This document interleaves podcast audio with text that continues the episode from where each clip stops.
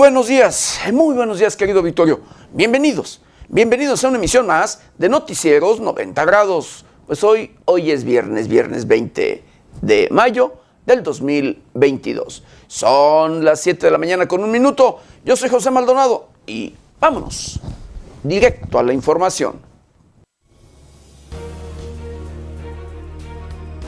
Pese a la muerte de peces, habría torneo de pesca en presa de Coincio este fin de semana.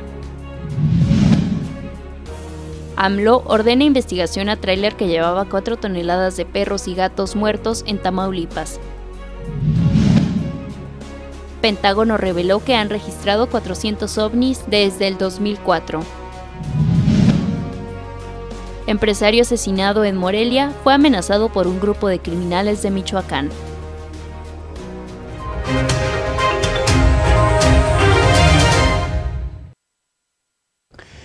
Bienvenidos, bienvenidos a una emisión más de Noticieros 90 grados. Pues sí, hoy, hoy es viernes, viernes, fin de semana y 20 de mayo.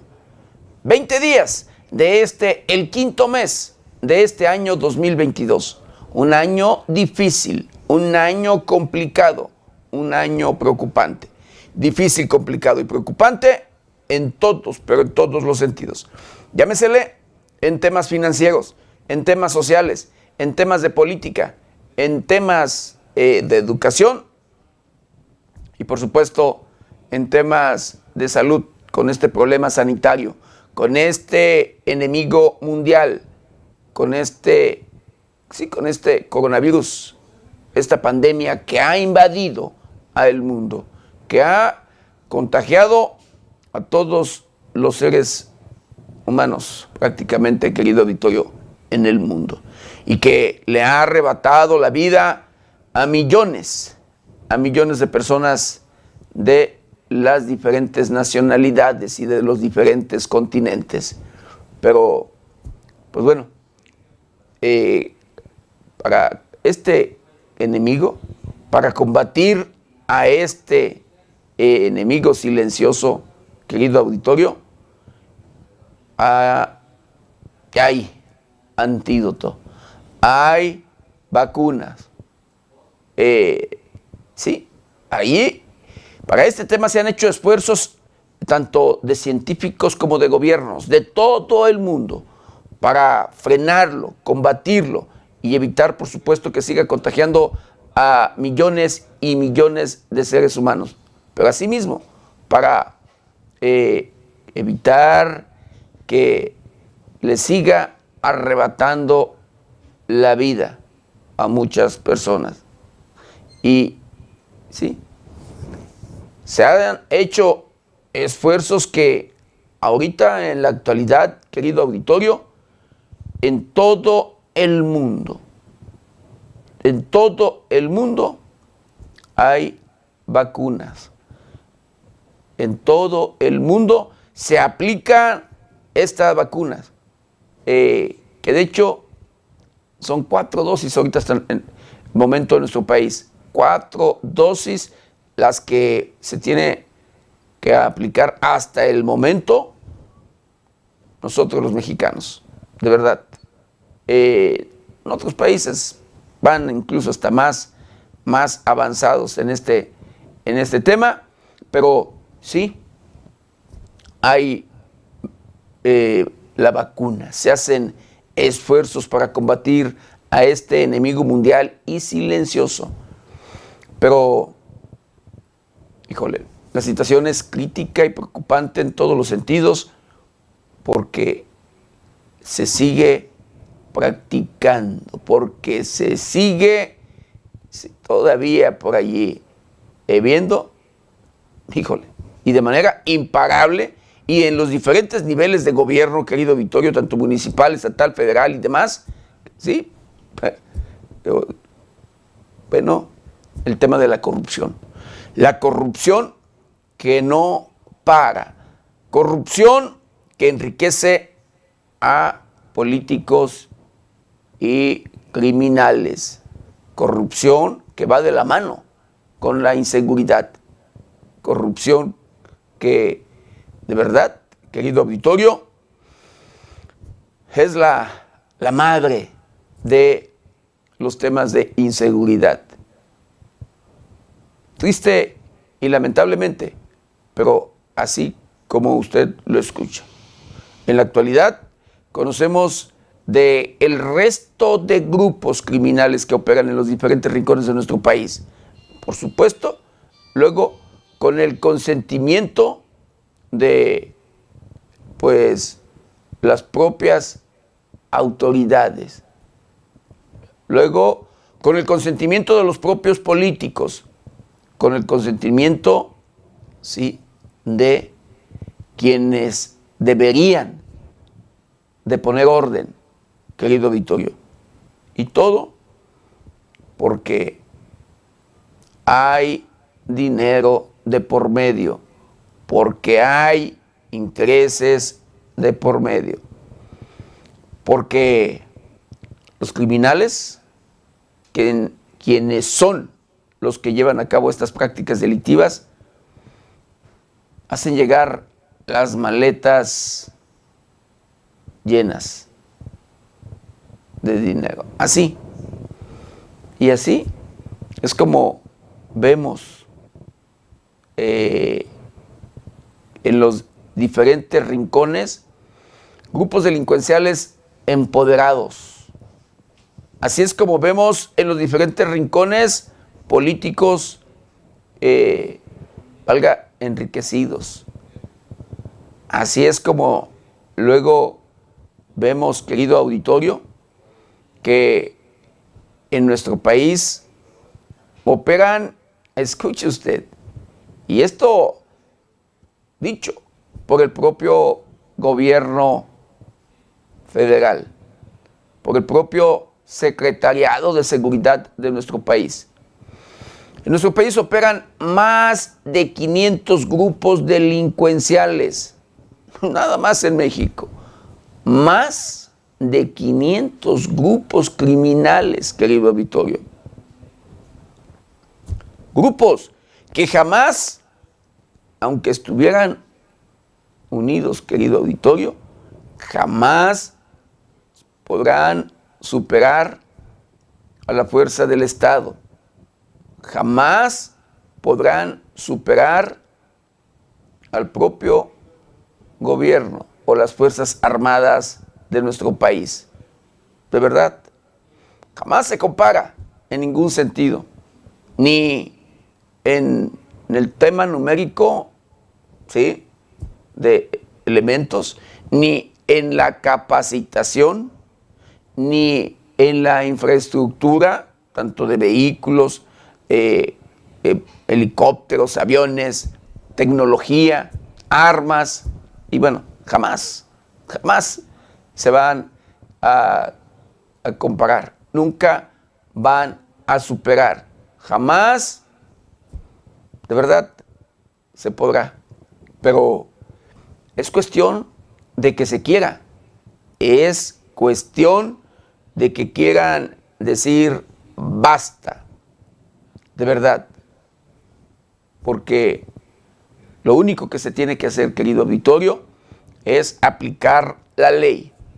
Y la ley en todos los sentidos, porque hay leyes precisamente que castigan los delitos, tanto de corrupción como, eh, valga, de homicidios, de secuestros, de extorsiones.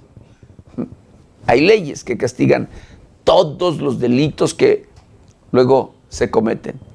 Que claro, luego son leyes flexibles, que claro, luego son leyes que pues son para interpretarse y dependiendo de el billete que luego suelten por allí los criminales, así es la interpretación que se le da a la, propia ley.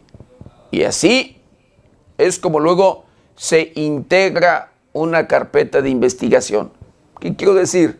Que mientras más mal integrada vaya una carpeta de investigación, mire, el criminal sale mucho más rápido.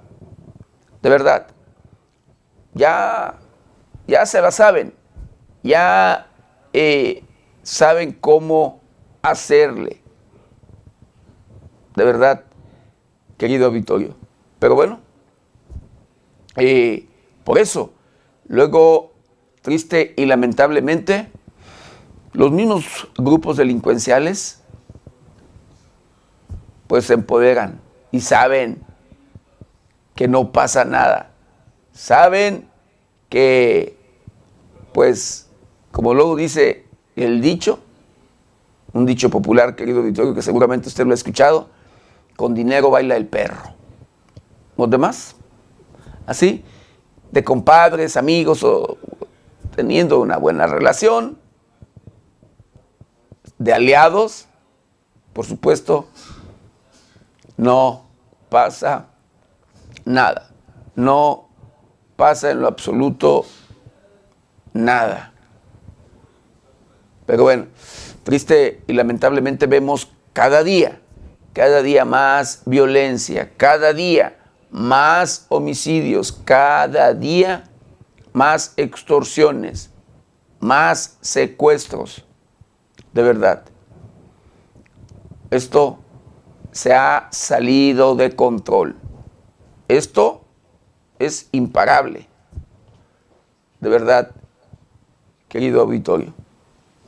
Se han atrevido, híjole, no sé, de verdad, pero mire, no sé cuál haya sido el mensaje hablando de el homicidio que se registró en la capital del estado de Michoacán, en pleno centro histórico, el día 18 de mayo, cuando se llevaba a cabo la celebración de un aniversario más de la ciudad de Morelia.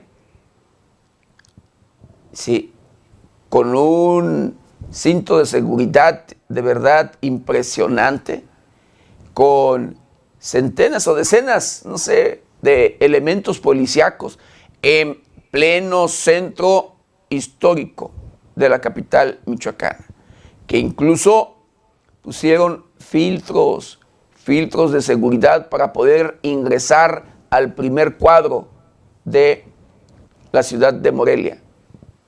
Y, ¿sabe qué? Eso no importó. Eso no les importó en lo absoluto nada a los criminales. Hasta el pleno centro histórico de la capital del estado de Michoacán llegaron y asesinaron a un, a un empresario. Llegaron y asesinaron a una persona que viajaba a bordo o circulaba a bordo de un vehículo Mercedes-Benz. Así, con total impunidad.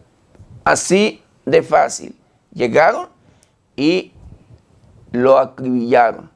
Le arrebataron la vida. Y ¿sabe qué? Lo peor de todo es que no se detuvo a nadie. De verdad, no se detuvo a nadie. Y lo digo así. El propio gobierno de Alfonso Martínez Alcázar, el presidente municipal, pues ha dicho que tiene, eh, bueno, la infraestructura y los elementos suficientes que en cuanto al tema de capacitación y demás para garantizar la seguridad. Ha hablado de que han disminuido los índices delictivos cuando en la realidad, pues luego la realidad es otra. De verdad. Y ahí está. Como ese homicidio, que le vuelvo a repetir, no sé cuál ha sido el mensaje, porque para asesinar a una persona en pleno centro histórico, con un cerco de seguridad impresionante, querido Vittorio, nada más. Pero en fin, pero cuando hay corrupción, cuando, por supuesto, eh, hay contubernio en muchas de las ocasiones, así se dan las cosas. Pueden asesinar a alguien en la cara de los propios funcionarios de las propias Fuerzas Armadas y no pasa nada. De verdad. Pero bueno, una burla, de verdad, lo que se vive, lo que vemos, lo que constantemente se registra en nuestro país. Pero bueno, así, así las cosas. Esperemos que las autoridades de Procuración de Justicia investiguen y, por supuesto, den con los responsables, que se haga justicia para todas, incluso por, por supuesto para todas aquellas personas que han sido víctimas en todos los sentidos de la delincuencia organizada, de cualquier delito, de lo que sea, querido auditorio, de verdad. Pero en fin, así las cosas. Y bueno, vamos a hacer un recorrido, un recorrido por el portal de noticias más importante. Y en esta mañana, sentencias de hasta 160, sí, escuche usted, 163 años de prisión, 270 detenidos, liberación de secuestrados, logros, eh, pues bueno, de el propio gobierno federal, así lo dan a conocer. Para conocer necesidades de personas con discapacidad, hoy viernes arrancan foros regionales. Ejecutan a una pareja en un domicilio en el fraccionamiento Villas del Pedregal en la capital, en la capital michoacana. No vamos a, no vamos a descansar hasta que tengamos el partido más competitivo y fuerte. Así lo dice el dirigente del Partido de la Revolución Democrática, Octavio Ocampo. Michoacán es famoso por sus carnitas, entre otras cosas, por supuesto, en el tema de gastronomía. Y, pero hay algo característico que luego ha sobresalido eh, y que pues, se conoce en todo el mundo, las carnitas. Pero en esto, quienes han sido o quienes han hecho más eh, fama de las carnitas, pues son los Carmelo, conocidos como carnitas Carmelo cuatro generaciones de esta tradición, que también lo eh, allí eh, lo invitamos a que conozca esta publicación y que se encuentra en el portal y en las diferentes plataformas de 90 grados. Puertos de Lázaro Cárdenas y Silao, Guanajuato, eh, acuerdan hermanamiento comercial. Lleva el gobierno de Pátzcuaro obra escuela de zona vulnerable por eh, tala de árboles, fíjese nada más en dónde, por la tala de árboles, de bosques, el, el santuario de la mariposa monarca, una zona, eh, valga, donde no se puede ni siquiera hacer nada que dañe a los bosques, es una zona protegida por el propio gobierno federal y demás querido auditorio, pues bueno, allí han talado. Ya lo hemos incluso eh, comentado y lo hemos publicado. Pero ahora las propias autoridades pues detienen, aseguran por allí eh, pues madera en, este lugar de los santuarios, el santuario de la mariposa monarca. La Fiscalía General de la República ya integra la investigación porque de verdad que es un delito y está prohibido, prohibido el cortar un árbol siquiera de, este, de esta zona eh, protegida de la mariposa monarca. La Fiscalía General de la República inicia investigación por violación a la ley de juegos y sorteos en relación a hechos ocurridos en Palenque clandestino eh, de diferentes, pero entre ellos Palenque clandestino de Morelia. Nomás para que vea que también en Morelia, aunque las autoridades digan que no, también allí eh, eh, pues se llevan a cabo palenques clandestinos.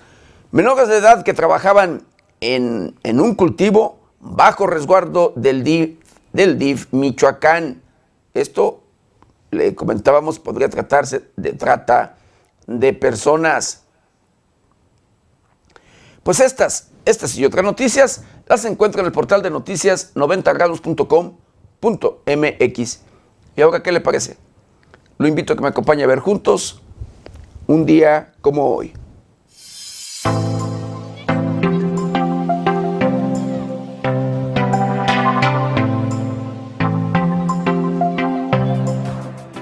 Un día como hoy, 19 de mayo, pero del año de 1822, se ratifica a Agustín de Iturbide como emperador del primer imperio mexicano.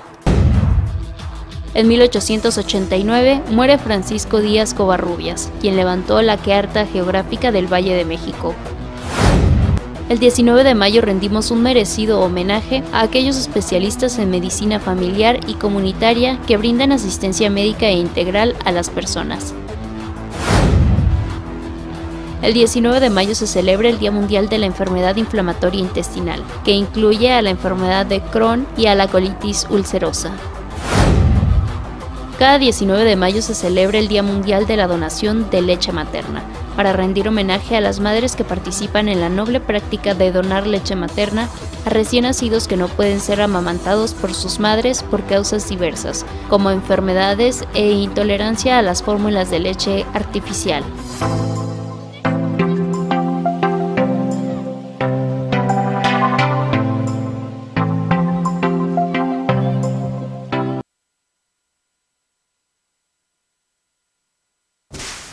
Bueno, pues una, una disculpa, querido auditorio. Eh, estamos a 20 de mayo, pero en fin.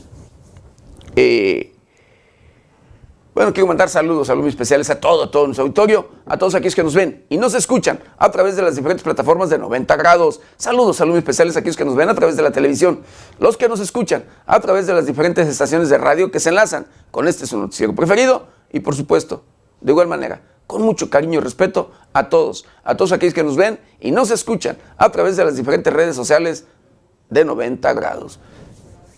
Un saludo muy, muy especial, por, de verdad, para todo, todo nuestro auditorio. Y bueno, ya de lleno, de lleno con la información, escuche usted.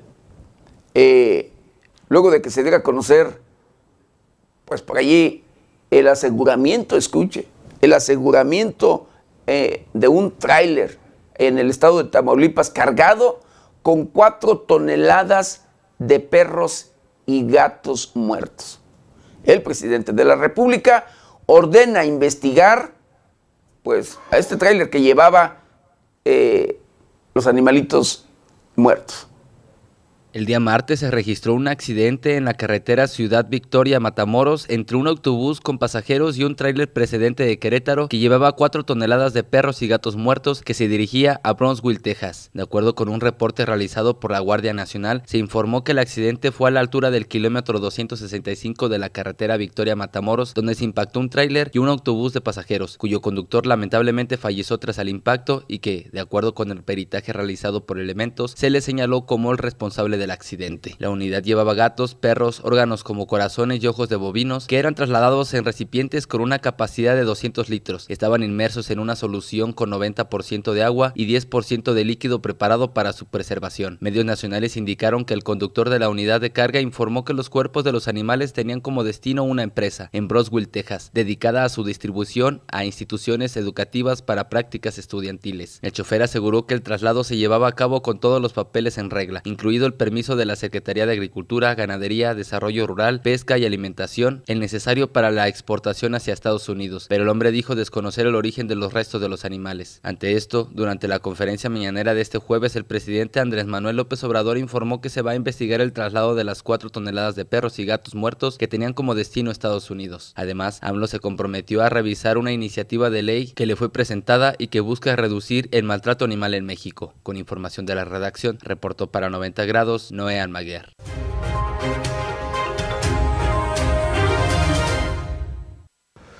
Imagínense como destino los Estados Unidos, cuatro toneladas de perros y gatos muertos. Híjole, ¿cuál sería la intención? ¿Para qué serían? ¿Para qué los querrían? Híjole, a lo mejor también ya en los Estados Unidos ya también como en México comen, digo, a veces nos venden el, pues carne de perro o de gato en los tacos que comemos en algunos lugares en las calles. A lo mejor también ya en los Estados Unidos, pero bueno, qué, híjole, qué malo, de verdad. Pero bueno, eh, escuche usted. Eh, luego de que se diera a conocer que se eh, por allí se registrara la muerte de peces en la presa de Coincio, pues pese a este, a la muerte de peces en este lugar, en esta presa, habrá torneo de pesca en ese lugar este fin, próximo fin de semana aunque la Comisión de Pesca de Michoacán advirtió en una publicación en su cuenta de Facebook que un torneo de pesca realizado el 14 y 15 de mayo pudo haber influenciado en la mortalidad de peces blancos que se presentó en la pesca de Coincio en días pasados, nuevamente habría otro torneo de pesca este fin de semana. El torneo Kayak Coincio 2022 está convocado para este sábado 21 de mayo y es la misma organización que llevó a cabo la Copa Coincio 2022, modalidad de embarcación, evento que según la Compesca pudo haber estresado a los peces blancos, pues fueron la única especie en las que se presentó el fenómeno. No obstante, esta conclusión de la relación de la muerte de los peces con el torneo de pesca aún es preliminar, pues aún falta que se informen los resultados de las muestras de peces y de agua que fueron tomados en la presa tanto con pesca como por el Comité Estatal de Sanidad e Inocuidad Acuícola de Michoacán. Ambos torneos de pesca los organizó la Asociación Purépecha de Pesca Deportiva de Michoacán AC y según una publicación en su cuenta de Facebook, el registro de participantes para el torneo de este domingo comienza a las 7 de la tarde. En esta ocasión, el cartel del evento no incluye el logo del Tribunal Electoral del Estado de Michoacán, el cual sí estaba incluido como patrocinador del evento anterior, en el que se utilizaron embarcaciones de motos y el costo de inscripción fue de 1.200 y 1.500 pesos. Con información de Alejandro Amado Frausto para 90 grados, Jade Hernández.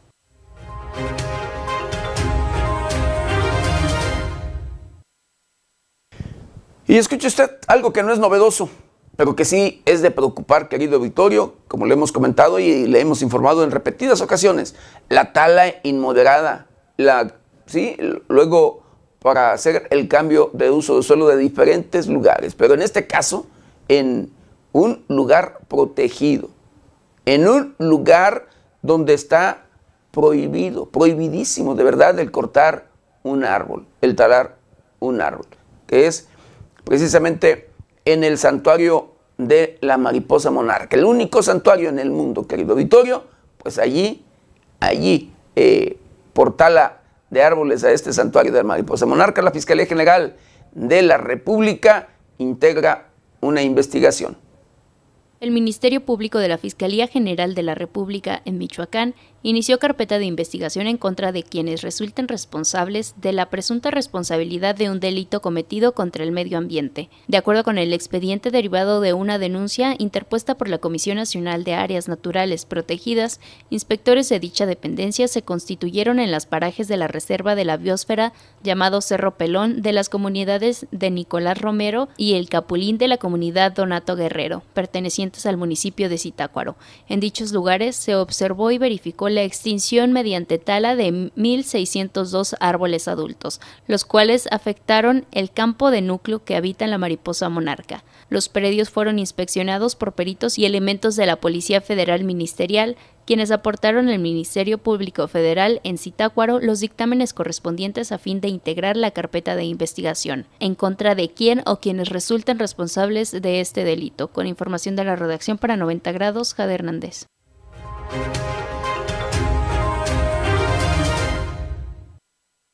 Y hablando precisamente de este lugar, de esta zona de la mariposa monarca, la región en sí, que son varios municipios los que la, allí conforman, tanto del estado de Michoacán como del estado de México, pues este fin de semana, este fin de semana, más de 700 motociclistas visitarán el municipio de, de Irimbo, esto en caravana, por supuesto, motorizada de esta región de la monarca. Más de 700 motociclistas visitarán el municipio de Irimbo, Michoacán, con motivo de la 19 caravana motociclista Don Mundo por el país de la monarca, informó el alcalde Fernando Palomino Andrade. En entrevista con 90 grados, el presidente municipal señaló que este es un esfuerzo para crear nuevos atractivos turísticos al oriente del estado, más allá de la temporada de mariposa monarca. La rodada pisará Irimbo el día 22 de mayo a las 10 de la mañana, siendo los anfitriones en la Plaza Cívica en el Jardín Libertador. El día 21 y 22 de mayo estarán haciendo ese recorrido de esta caravana. El día 22 estarán con nosotros a las 10 de la mañana. Les daremos la bienvenida aquí en el Jardín Libertador, aquí en la Plaza Cívica. Asimismo, el alcalde hizo un llamado a la ciudadanía a aportar y generar una nueva visión de la región que beneficie a la reactivación económica tras la pandemia de COVID-19. Estamos contentos porque yo creo que también tenemos que empezar a apoyar y dar esa imagen eh, turística de la zona oriente de Michoacán y que nuestros visitantes se lleven un bonito recuerdo, un buen sabor de boca de este bello municipio de la zona oriente de Michoacán. Reportó para 90 grados Luis Manuel Guevara.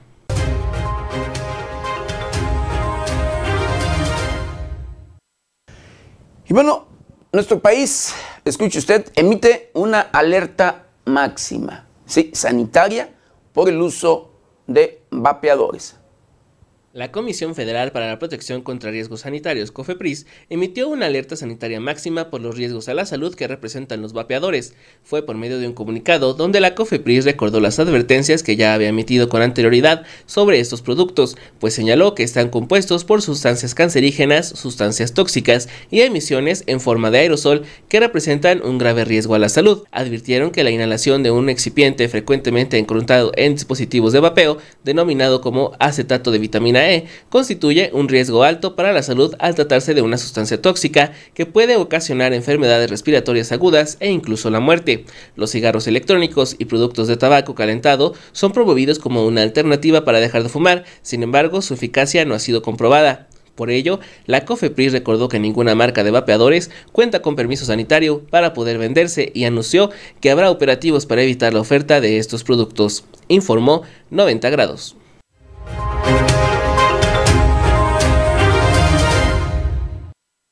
Pues luego de filtrar y darse a conocer o circular un audio, escuche usted en las redes sociales, un audio de el dirigente del PRI a nivel nacional, donde habla de que pues les dieron recursos, millones de pesos para diputados, pues bueno, diputados rechazan haber tenido o haber recibido dinero de empresarios que piden y piden se investigue la autenticidad de este audio.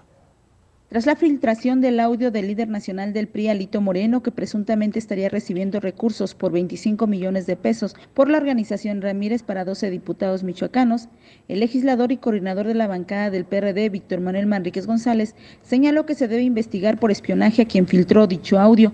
En entrevista mencionó que desconocen la situación bajo la cual se dio este supuesto recurso y escuchó el audio, lo cual primero es preocupante, dijo, porque el espionaje es un delito. El tema de lo que se hace en referencia al PRI, dijo, es algo que se tiene que analizar por el propio partido.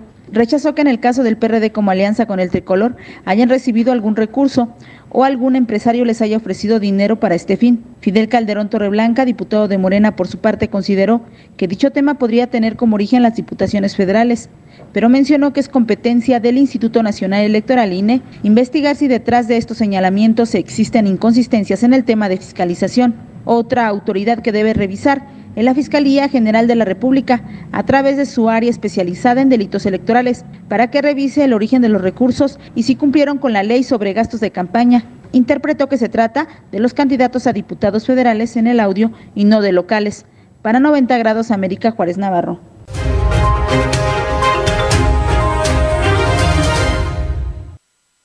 Para el desarrollo de un bebé, de un recién nacido hasta cierta edad, eh, querido Victorio, eh, pues bueno, se tiene o se recomienda la leche materna.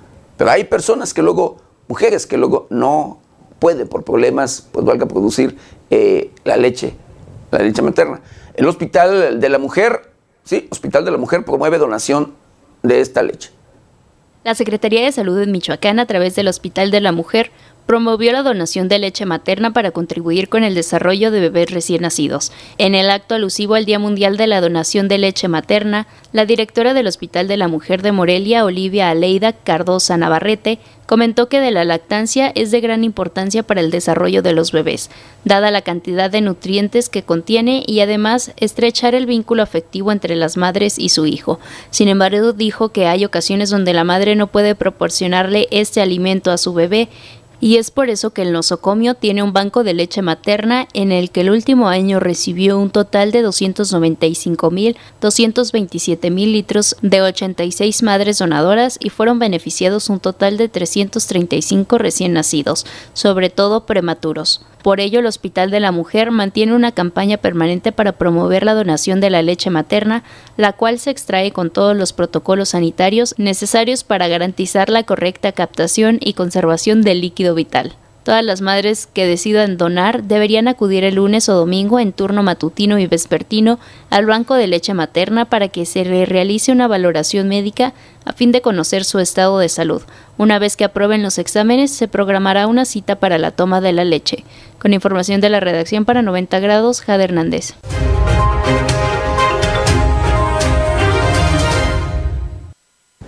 De verdad, mire, eh, esto es de verdad de lo mejor que se puede ver. El ser, convertirse uno en altruista, el donar sangre, el donar órganos, eh, todo lo que de verdad sirva para salvar vidas, para el desarrollo, como en este caso de un ser humano, desde bebé, la leche materna. De verdad, mire, si puede, done, done y salvemos luego vidas y ayudemos en todos los sentidos al desarrollo de los bebés con este tema de la donación de la leche materna. Y bueno, otro tema, luego de que, escuche usted, el, presidente de la República llega a conocer que contratarían médicos eh, cubanos porque en México no hay, no eh, hay capacidad, no hay médicos, en sí decía el presidente de la República. Pues bueno, eh, el día de ayer, médicos protestaron en Palacio Nacional, ¿sí? el día de ayer frente a Palacio Nacional y gritando consignas, aquí estamos para que nos tomen en cuenta. La mañana del jueves, médicos se manifestaron frente al Palacio Nacional, esto luego del anuncio de contratación de profesionales cubanos, tema que fue anunciado por el mismo presidente mexicano Andrés Manuel López Obrador. Los doctores del Instituto Mexicano del Seguro Social condenaron que ahora les den la espalda luego de haber sido tratados como héroes durante la pandemia por COVID, bajo la excusa de no haber presupuesto para contratarlos. Aquí estamos nosotros para que nos tomen en cuenta. Muchos tenemos preparaciones adicionales, diplomados, maestrías y tampoco se vale que eso no se haya tomado en cuenta. Creemos que podemos si se nos ofrece una estrategia, expuso una de las asistentes ante la manifestación. La doctora acusó que desde hace 10 años no hay bases para médicos generales y que las pocas que se han dado han sido para altos funcionarios del IMSS. Es muy triste que el presidente haya dicho que somos seres irracionales, egoístas y retrógradas y no, aquí estamos. Con información de la redacción para 90 grados, Jade Hernández.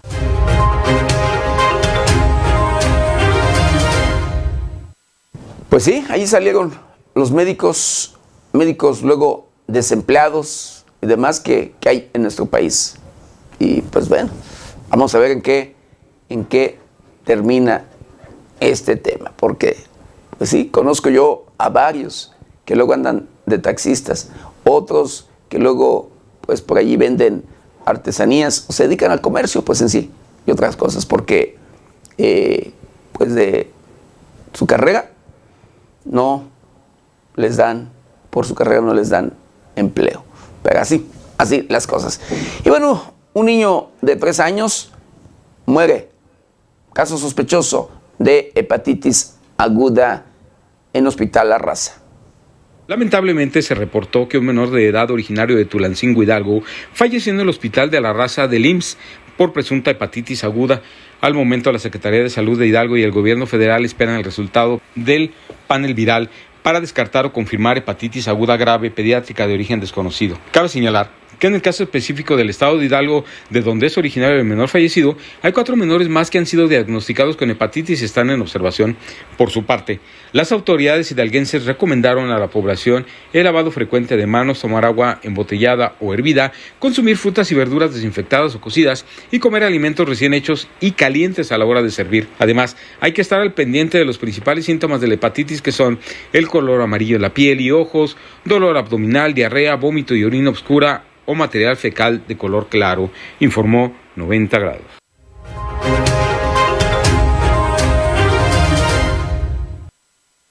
Pues sobre este caso, querido Vittorio, que era algo caso sospechoso, las propias autoridades sanitarias, sí, del sector salud, por supuesto, confirmaron ya el caso. ¿sí? Se trata o se trató de hepatitis aguda infantil. Triste y lamentablemente, pero bueno, así las cosas.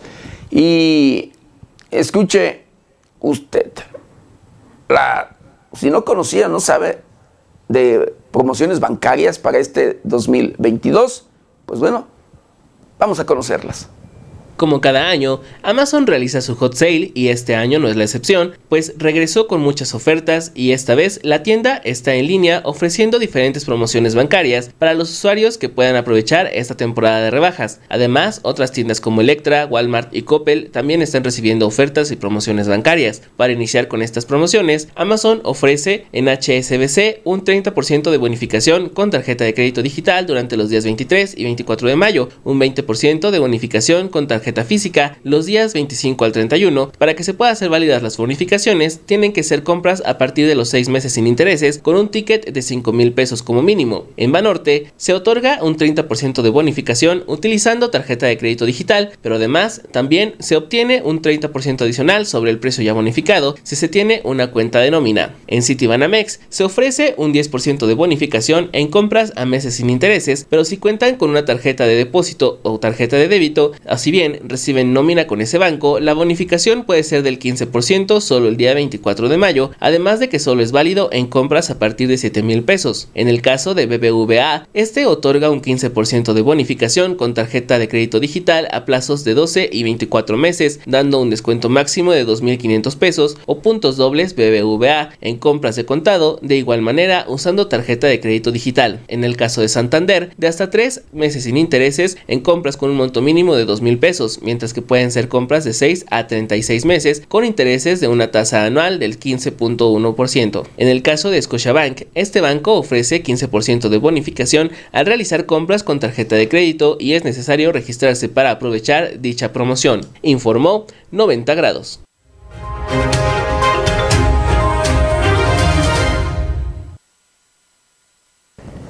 Y bueno, escuche y ponga atención en la siguiente información. La NASA confirma el descubrimiento de más de 5.000 exoplanetas en el universo.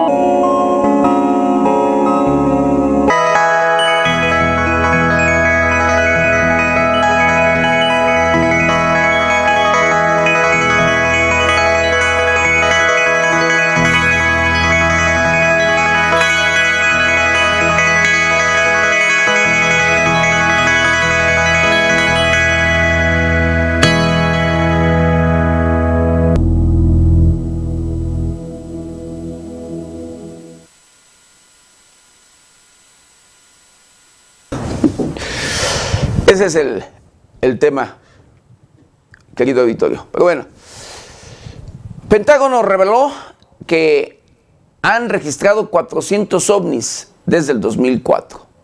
Durante la audiencia del Pentágono ante el Congreso de Estados Unidos sobre el fenómeno ovni que se realizó el martes pasado, afirmaron que soldados han encontrado al menos 400 ovnis desde 2004. La audiencia se realizó a través del Subcomité de Inteligencia de la Cámara de Representantes con la participación del subsecretario de Defensa para la Inteligencia y Seguridad, Ronald Moultrie, y el subdirector de la Inteligencia Naval, Scott Bray. Ahí se dio a conocer que desde octubre del año pasado el Pentágono creó una oficina para supervisar y analizar cualquier encuentro con ovnis. Desde ese momento comenzaron a recopilar datos de los objetos aéreos no identificados que fueron encontrados e indicaron que de 2004 a 2021 hubo 144 avistamientos, pero sorprendentemente para 2022 la cifra de objetos no identificados aumentó a 400. El subdirector de la inteligencia naval, Scott Bray, consideró que dicha cifra podría disminuir ya que algunos reportes solo son testimonios, pero otros están apoyados por sistemas de medición como sensores y radares. También indicaron que los reportes son cortos y contienen información limitada e imágenes distorsionadas, además de que los fenómenos aéreos no identificados no tienen explicación, pero es necesario investigarlos y debe mitigarse cualquier amenaza. Con información de la redacción, reportó para 90 grados Noé Almaguer.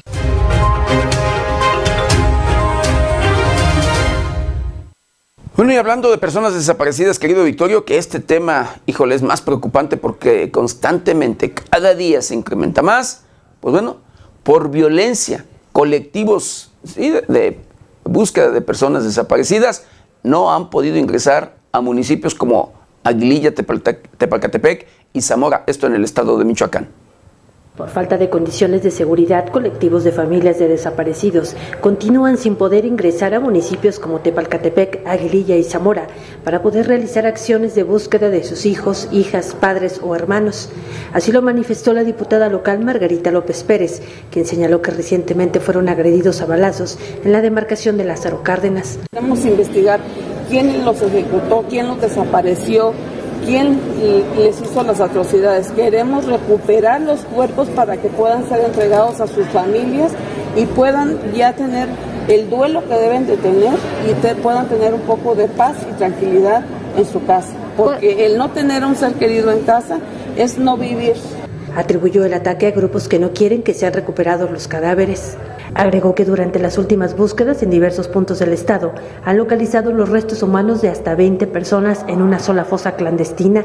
Respecto al Panteón Forense del Estado, López Pérez demandó a las autoridades estatales que se active de manera inmediata y no se atrase más el trabajo de identificación de cientos de desaparecidos. Informó para 90 grados Amanda Bautista Rodríguez.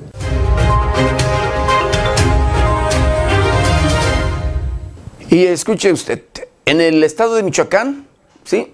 Eh, la coordinación de eh, centros penitenciarios de la entidad coordinan acciones para apoyar de manera jurídica a personas indígenas privadas de la libertad con la finalidad de apoyar a personas indígenas privadas de la libertad en agilización de sus procesos, la coordinación del sistema penitenciario, la Comisión Estatal para el Desarrollo de los Pueblos Indígenas y el Instituto de la Defensoría Pública llevaron a cabo la mesa de trabajo, interpretación y traducción de términos jurídicos al purépecha. A través de este trabajo coordinado, que será encabezado por el área indígena del sistema penitenciario, se compartirá información con el Instituto de la Defensoría Pública, se revisará y dará seguimiento a cada uno de los casos de los internos procedentes de pueblos originarios para que su proceso se lleve a cabo con estricto apego a la ley. Durante el encuentro, autoridades de las tres instituciones acordaron realizar mesas de trabajo de manera periódica para revisar los avances de cada uno de los casos que serán atendidos. También coincidieron en mantener comunicación estrecha con familiares de las personas privadas de la libertad para informarles en tiempo y forma de los avances, informó 90 grados.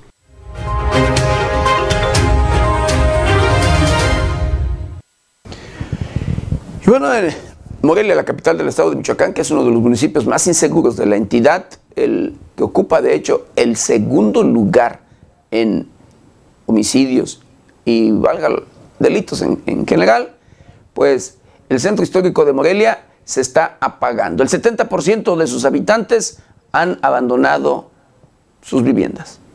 Un 70% de morelianos han dejado sus viviendas ubicadas en el centro histórico de Morelia. De los 65 mil habitantes que habían en el 2000, Actualmente hay 18.445. La migración de los dueños de estas viviendas obedece a tres causas principales, problemas legales, inseguridad y manifestaciones y marchas. El gerente del Centro Histórico, Gaspar Hernández Razo, realizó el programa de rescate de barrio 2022, el cual busca el rescate de los espacios públicos y de un trabajo en conjunto con los ciudadanos. Se empezará dicho esquema en el antiguamente conocido como barrio de San Juan de los Mexicanos, hoy barrio de San Juan. Actualmente indicó que en el centro de la ciudad existen 7.758 viviendas, de estas 35 presentan un colapso, mientras que se identifican 6.289 también en el centro histórico. Existen 1.113 monumentos arquitectónicos catalogados por la UNESCO quedan en abandono total y en demolición, están en problemas jurídicos, son esas problemáticas que manifiestan los vecinos, requieren recursos bastante fuertes y pasa mucho tiempo, el problema se va agudizando, precisó. Asimismo informó que el primer evento en el marco de este programa será el próximo viernes 20 de mayo a las 19 horas. Dicha actividad arrancará con un evento en la Plaza Revolución y posteriormente se entregarán a los vecinos los diferentes trabajos que se llevarán a cabo en ese lugar.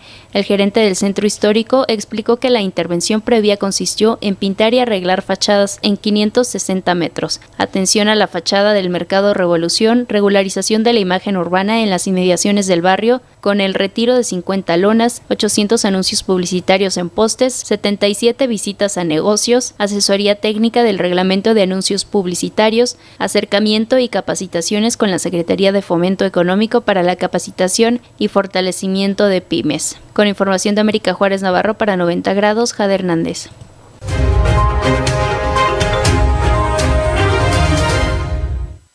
Y luego de que manifestantes eh, llegaran a las instalaciones de la Secretaría de Educación en el estado de Michoacán y allí cometieran algunos desmanes, la Secretaría de Educación de la entidad denunciará ante sí, la Fiscalía General de Justicia del Estado de Michoacán daños realizados por manifestantes.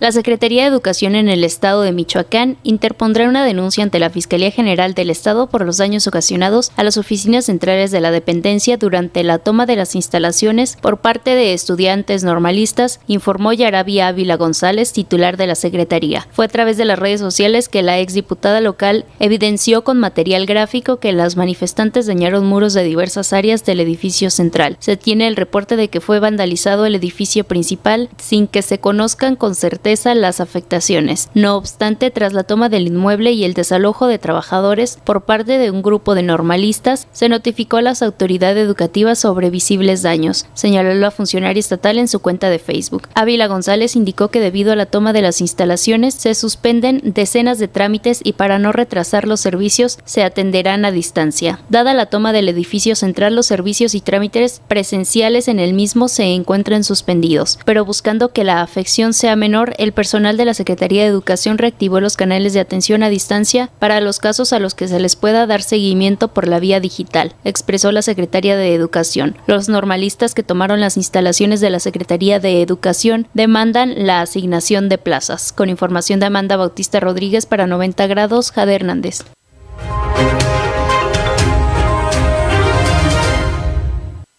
Hablando de educación, querido Vitorio, pues en una escuela, escuche usted, por allí no coincidir con la autoridad de ese lugar, pues bueno, se agarran a golpes maestros y padres por ahí de familia frente a niños de una escuela técnica.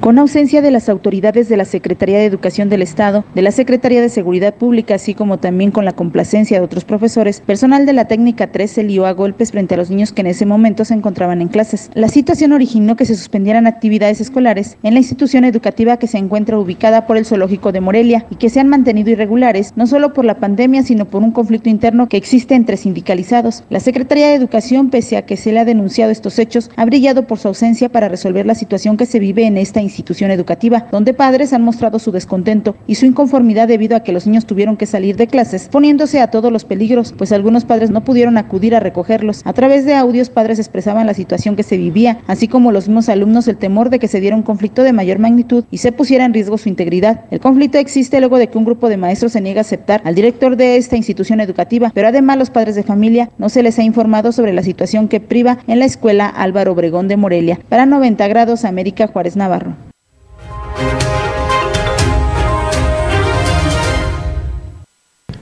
Pues miren, en estos casos luego intervienen o están atrás de ello los sindicatos o la coordinadora de trabajadores de, sí, de, de educación.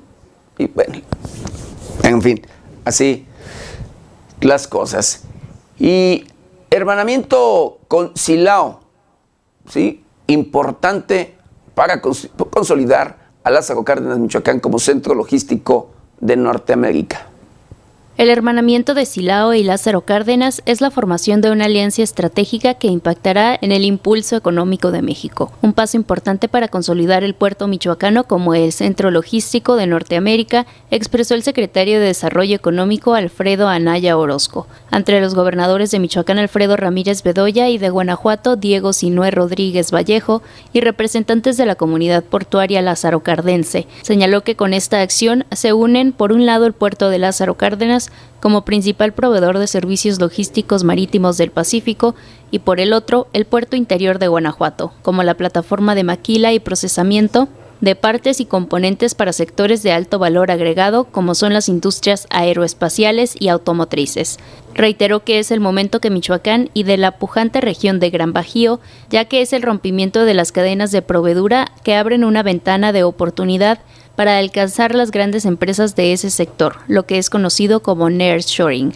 Con datos duros, Anaya Orozco destacó la importancia de que Michoacán y Guanajuato en el contexto nacional, al aportar ambos el 6.9% del Producto Interno Bruto Nacional, tener exportaciones por más de 700 mil millones de pesos y registro conjunto de inversión extranjera directa de más de 2.700 millones de pesos. Refirió que el 16% del movimiento de carga automotriz en el 2021 en el puerto de Lázaro Cárdenas fue de Guanajuato, que exportó unidades de marcas como Mazda y Toyota principalmente a los Estados Unidos.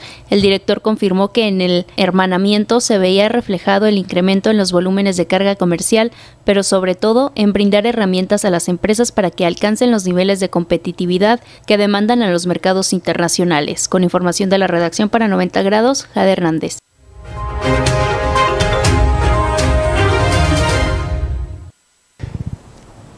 Tanto autoridades como empresas del puerto de Lázaro Cárdenas y Silao, Guanajuato, acuerdan hermanamiento. Los gobernadores de Michoacán Alfredo Ramírez Bedoya y de Guanajuato Diego Sinué Rodríguez Vallejo firmaron el hermanamiento comercial entre los puertos de Silao y Lázaro Cárdenas, con el propósito de impulsar su potencial logístico y generar desarrollo entre la población. El hermanamiento entre Guanajuato, Puerto Interior y la Administración del Sistema Portuario Nacional de Lázaro Cárdenas permitirá una mayor comunicación entre ambos puntos y la reducción de tiempos y costos, lo que se traducirá en el impulso a las exportaciones que se realizan desde ambos puntos del país. Buscará también promover el proyecto del corredor de servicios logísticos que dará mayor eficiencia en las operaciones y captación de inversiones.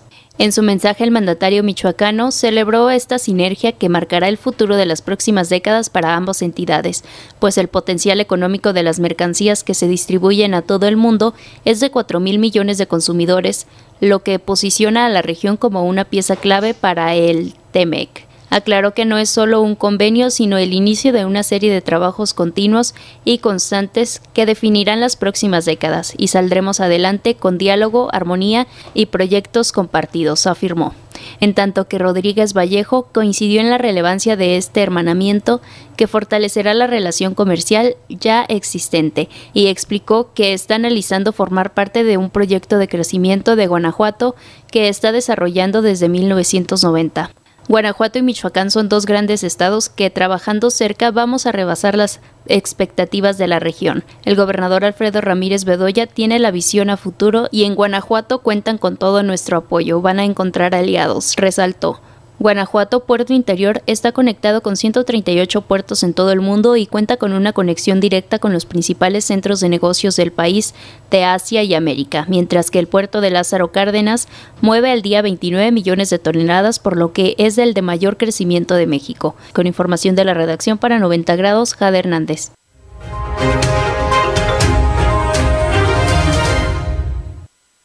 Bueno, y hablando de temas más agradables, hablando de gastronomía, hablando, híjole, que a lo mejor ya está, si no tiene hambre, le, va a dar. Eh, hay lugares luego en diferentes regiones de nuestro país que son tradicionales, que se conocen porque pasamos y demás, pero, pero además por lo sabroso de la gastronomía, el sazón, la atención y en todos los sentidos. Eh, en este caso, escuche, usted, hay un lugar conocido como Haga su taco. No sé si usted eh, ha circulado por las carreteras hacia el oriente del estado de Michoacán y en particular por el municipio de Tuxpan, de Tuxpan, Michoacán. Allí, allí se encuentra este lugar con una tradición cuando menos, cuando menos, si no me equivoco, de unos 40 años, 30, 30 años, son 30 años en sí, pues allí, allí eh, está este lugar. Haga su taco con más, más de 30 años, eh, valga, enalteciendo la gastronomía michoacana. Más de 30 años de tradición y buen sazón albergan los fogones de Haga su Taco, restaurante reconocido por propios extraños en Tuxpan, Michoacán, siendo su particular forma de servicio. En este lugar, los comensales pueden probar una gran variedad de platillos originarios de la región, así como postres caseros. Sin embargo, lo que hace especial a este lugar es que es el propio comensal quien hace su taco. Este nació en mayo de 1985, tiene aproximadamente 37 años. Ajá. Este, pues aquí el concepto, pues el nombre lo dice, haga su taco. Aquí es por taquito, llegan los clientes, toman su plato, su tortilla, se preparan su taco. Aquí ya ellos eligen su bebida, su postre. Este, pues es más que nada muy visitado por la moronga, la zoricua, como muchos la conocen. El aporreado, cecina con huevo, las papas con chorizo, las rajas de poblano con crema y queso, como si fuera un buffet, cada asistente toma las tortillas recién hechas a mano en comal de barro y con la cuchara grande escoge los más de 15 guisados recién hechos como el aporradillo, rajas con crema, calabacitas a la mexicana, nopales, etc. A lo largo de su historia, este restaurante ha deleitado a todo tipo de paladares, incluyendo actores, actrices, presidentes municipales, gobernadores, diputados, senadores y más personajes públicos y privados. Algunos de los comensales dijeron a este medio de comunicación que llegan a viajar hasta dos horas con tal de probar los deliciosos guisados, además de ser uno de sus lugares favoritos para celebrar fechas especiales. Estamos aquí ubicados en la carretera Tuxpan, Ciudad Hidalgo, en el kilómetro 135.1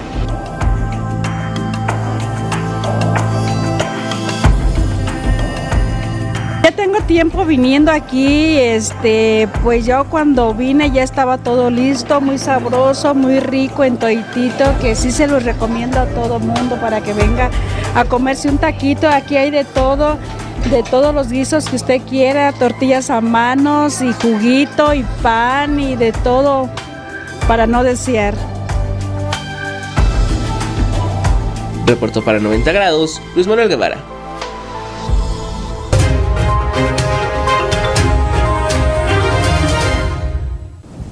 Pero hay algo más que sobresale en la gastronomía del estado de Michoacán, que usted seguramente también las ha probado, las carnitas. Y hay un lugar, un negocio, una familia con una, cuando menos una tradición de cuatro generaciones, y me refiero a Carnitas Carmelo. Con el paso de los años, las carnitas de Quiroga se han convertido en unas de las más tradicionales y reconocidas no solo en el estado de Michoacán, sino también de manera internacional, pero las más conocidas son Carnitas Carmelo, quienes incluso cuentan con apariciones en distintos reportajes y documentales al respecto. Ya son cuatro las generaciones de Carmelos que continúan con la tradición familiar, pasando la receta de padres a hijos desde el principio de los años 1900. Son, somos cuatro generaciones desde mi bisabuelo Estamos aquí en la plaza principal de Quiroga, Michoacán. está primero mis abuelos, luego mi papá, mi abuelo y todos aquí hemos trabajado aquí en esta plaza. Actualmente son 10 los carmelos entre Quiroga, Morelia y otras ciudades de Michoacán con intenciones de exportar sus carnitas a todo el mundo. Que sí te sé decir que mi papá me enseñó el trabajo ese de las carnitas y pues aquí nos tienen día tras día, estamos trabajando. Somos 10 carmelos, hijos de don Carmelo, de, y ya falleció él, pero seguimos nosotros la, la tradición de las carnitas. Entonces, este, aquí está mi hermano mayor de ese lado, está su servidor y está el otro, mi hermano que está allí también. también. O sea que aquí en la plaza estamos cuatro y los demás están dos en Morelia, el otro en el restaurante donde estamos empacando las carnitas. Ahí ya, si Dios quiere, ya vamos, vamos a transportar, si Dios nos lo permite. Y pues nos vamos hasta todo el mundo a ver qué, ya nomás necesitamos un permisito ahí del gobierno para transportar el producto que estamos haciendo. 90 grados conversó con Pascual Carmelo, tercera generación de vendedores, quien dijo que no podría asegurar que las carnitas de Quiroga son las mejores del estado, sino que cada receta familiar tiene lo suyo y que es el público quien decide cuáles son las mejores. Actualmente se vende un puerco en carnitas al día, mientras que en un fin de semana podrían ser hasta dos y medio, aunque la recuperación económica por la pandemia de COVID-19 ha sido lenta, pero continúan con la esperanza de que el turismo siga visitando el municipio y prueben su tradicional producto. Pues que los invitamos aquí a Quiroga, vénganse a, pasearse, a comerse unas exquisitas carnitas de Carmelo para servirle. Como le digo, todas las carnitas están buenas, pero más, más las de nosotros. ¿eh? Desde tres generaciones ya llevamos. ¿eh? Y nos queda decirles que se vengan a dar una vuelta, a ver qué tal. Todos aquí estamos, ¿eh? para servirles. Dios los bendiga y vénganse a pasearse aquí a Quiroga. Reportó para 90 grados Luis Manuel Guevara.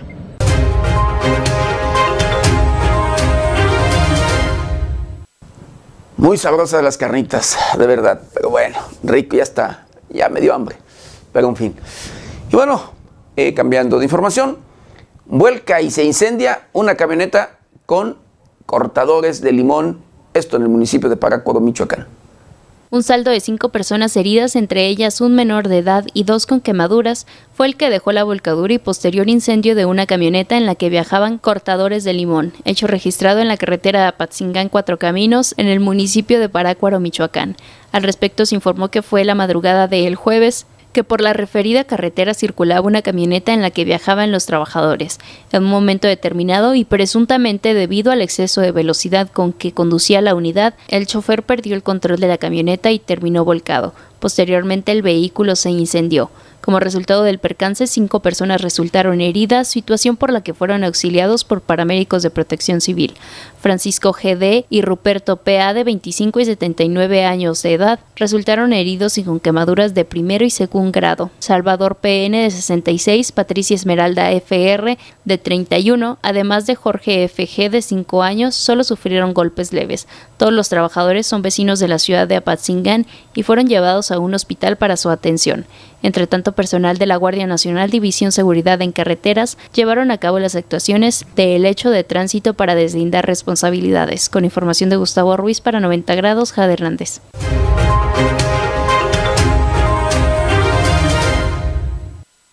Bueno, y en una mina de Aquila, en la costa michoacana, se registró un deslizamiento. Sobre este tema, la empresa Ternium de este, este lugar informa sobre este, este accidente. Este jueves, la empresa minera Ternium informó a través de sus redes sociales que aproximadamente a las 6 horas del jueves se presentó un deslizamiento de tierra en uno de los cerros que están dentro de la mina Aquila. Se trata de un área de trabajo identificada como el cuerpo CA3, misma que representa una parte menor de la operación minera que no se encontraba activa y estaba libre de personal y equipo, por lo que no se reportaron afectaciones. Hoy en la mañana, alrededor de las 6 de la tarde, se produjo un deslizamiento en el cuerpo CA de nuestra mina Aquila Aquila, zona que representa una parte menor de nuestra operación que no se encontraba activa y estaba libre de personal y equipo. Este evento sucedió en una área no forestada e inhabilitada y no hubo afectación alguna al personal o a la comunidad. Nuestras operaciones en Mina Aquila cuentan con un sistema de monitoreo con tecnología de topografía automatizada láser, escáneres y radares que permiten anticipar situaciones de estabilidad como esta en una área minera. Asimismo, contamos con protocolos para garantizar la seguridad de nuestros colaboradores. Con información de la redacción para 90 grados, Jade Hernández.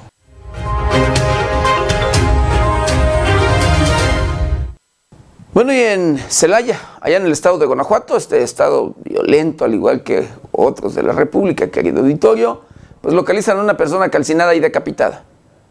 Un reporte a la línea de emergencia en la ciudad de Celaya sobre la existencia de una persona calcinada en la comunidad La Luz generó desplazamiento policíaco. Fue al filo de las 9.30 de la noche de este miércoles que autoridades confirmaron la presencia de un cuerpo de un hombre calcinado, decapitado y a un metro la cabeza encima de una cartulina con mensaje alusivo a un grupo delincuencial, dentro de un predio baldío en la calle Álvaro Obregón. La zona se resguardó por elementos municipales, Guardia Nacional y Sedena, mientras que en la escena acordonada, personal de la Fiscalía Regional levantó la evidencia para iniciar la carpeta de investigación. Con información de la redacción, reportó para 90 grados Noé Almaguer.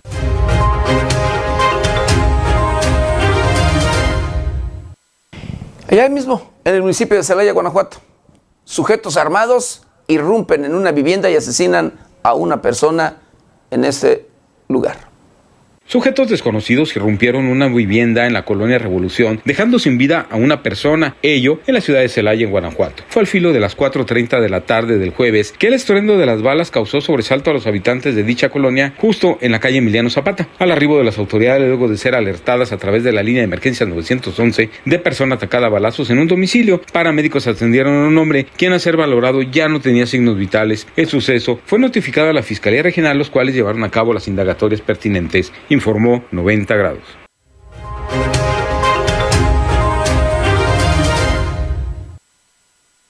Y bueno, en el estado de Jalisco se registra un aparatoso accidente. Personal eh, trabajador que era transportado en vehículo luego de transporte de empresas, pues tuvo un choque que dejó como resultado, escuche usted, 14, 14 personas muertas y 19 heridos.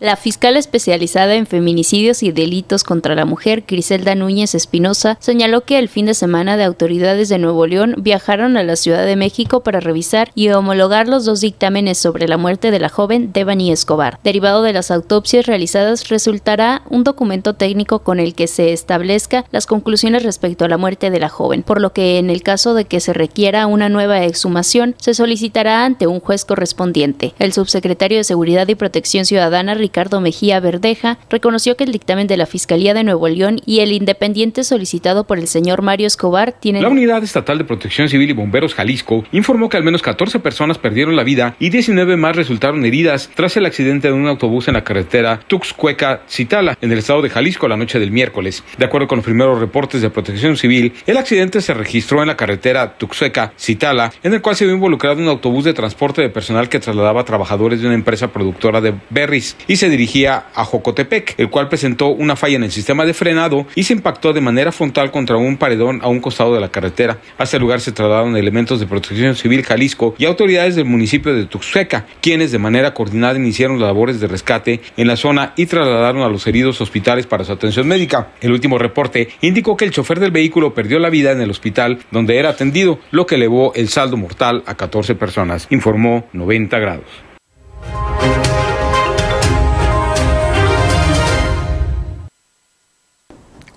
Pues una disculpa, querido editor, y se fue otra nota que es la que sigue, de hecho.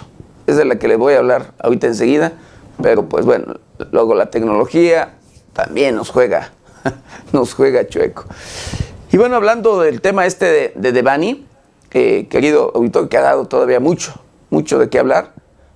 Exhumación del cuerpo de esta jovencita podría darse solo si el tercer dictamen lo requiere.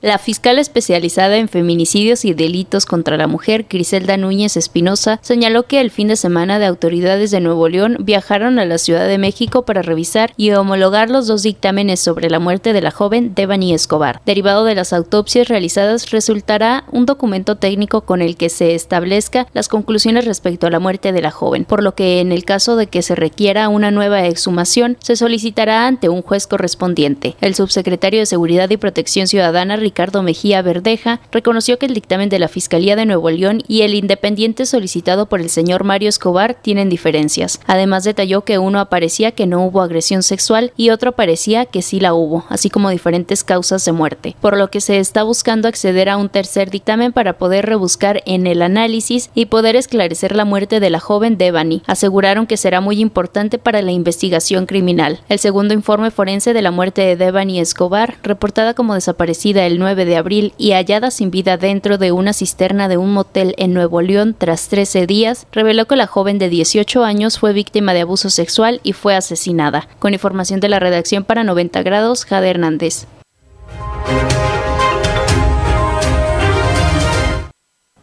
Bueno, y en Puebla, un conductor atropella a mujeres que se encontraban sentadas en una banqueta. Tres mujeres fueron atropelladas por un automovilista mientras se encontraban sentadas sobre una banqueta, hecho que quedó registrado en video en el estado de Puebla. Fueron unas cámaras de seguridad que se encontraban en la calle las que captaron el ataque registrado el pasado domingo 15 de mayo en Cholula. En la grabación se muestra a tres personas sentadas sobre la acera afuera de una casa en la calle Revolución Poniente. Luego de algunos segundos aparece un auto y se dirige de forma directa hacia ellas. La Secretaría de Seguridad Ciudadana de Puebla informó que las mujeres atropelladas fueron trasladadas a un hospital local para su atención médica sin detallar su estado de salud. Ante los trágicos hechos, vecinos y familiares exigen justicia para las mujeres al tiempo que las autoridades ya buscan al responsable, informó 90 grados.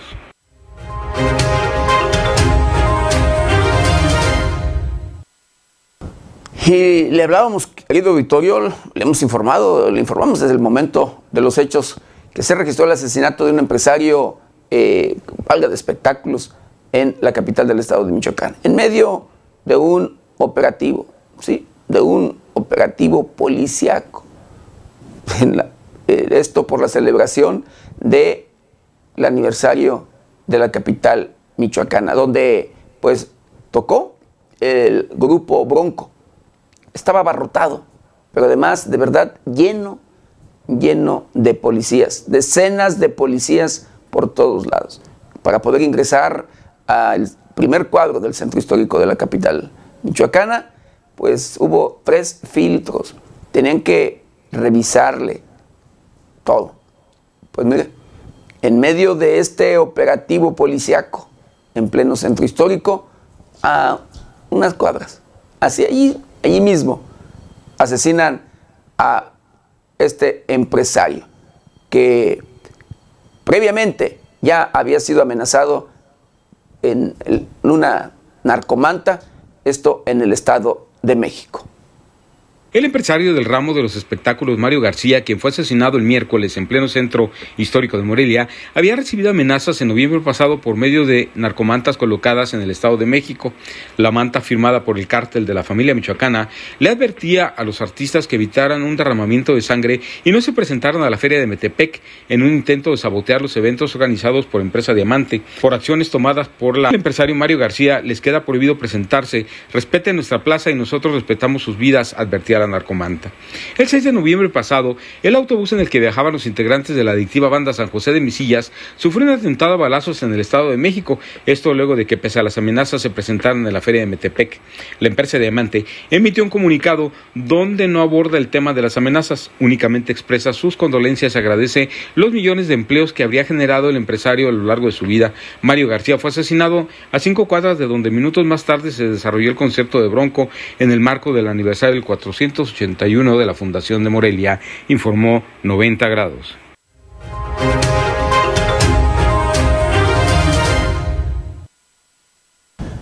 Y bueno, la empresa Diamante dice que la inseguridad en la que vivimos nos rebasó. La empresa Diamante emitió un comunicado en el que reconoce la amplia trayectoria del empresario Mario García en el giro de los espectáculos, una carrera que se vio truncada el miércoles cuando perdió la vida tras ser baleado en pleno centro histórico de Morelia. El día de ayer, la vida demostrando que la inseguridad en la que vivimos nos rebasó, incluye el comunicado de la empresa en el cual se reconocen los millones de empleos que indica generó de forma directa o indirecta el empresario Mario García. Mario, aunque tu partida fue repentina, siéntete tranquilo, pues dejas un gran legado en el estado que tanto amabas. A nombre de la empresa Diamante GM, agradecemos los millones de muestras de afecto y apoyo recibidas para todos los que formamos parte de ella, indica la comunicación. El empresario fue asesinado a plena luz del día y pese a un fuerte operativo de seguridad por la presentación del grupo Bronco en la celebración del 481 aniversario de Morelia, el crimen ocurrió medio año después de que el grupo criminal La Familia Michoacana saboteó sus eventos en la feria de Metepec, en donde incluso fue baleado el autobús de la adictiva banda San José de Mesillas por no acatar la prohibición de presentarse en el evento, informó 90 grados.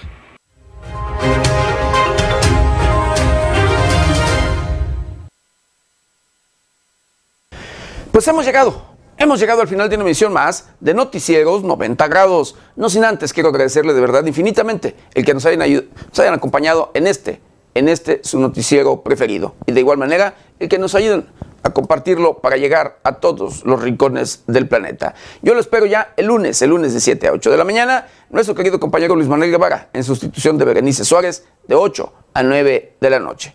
Y recuerde, lávese las manos constantemente con agua y jabón. Utilice gel antibacterial, cubrebocas, careta de ser posible. Guarde su distancia, cuídese y cuide a los suyos. Que tenga un excelente y exitoso fin de semana. Yo soy José Maldonado. Está usted bien informado.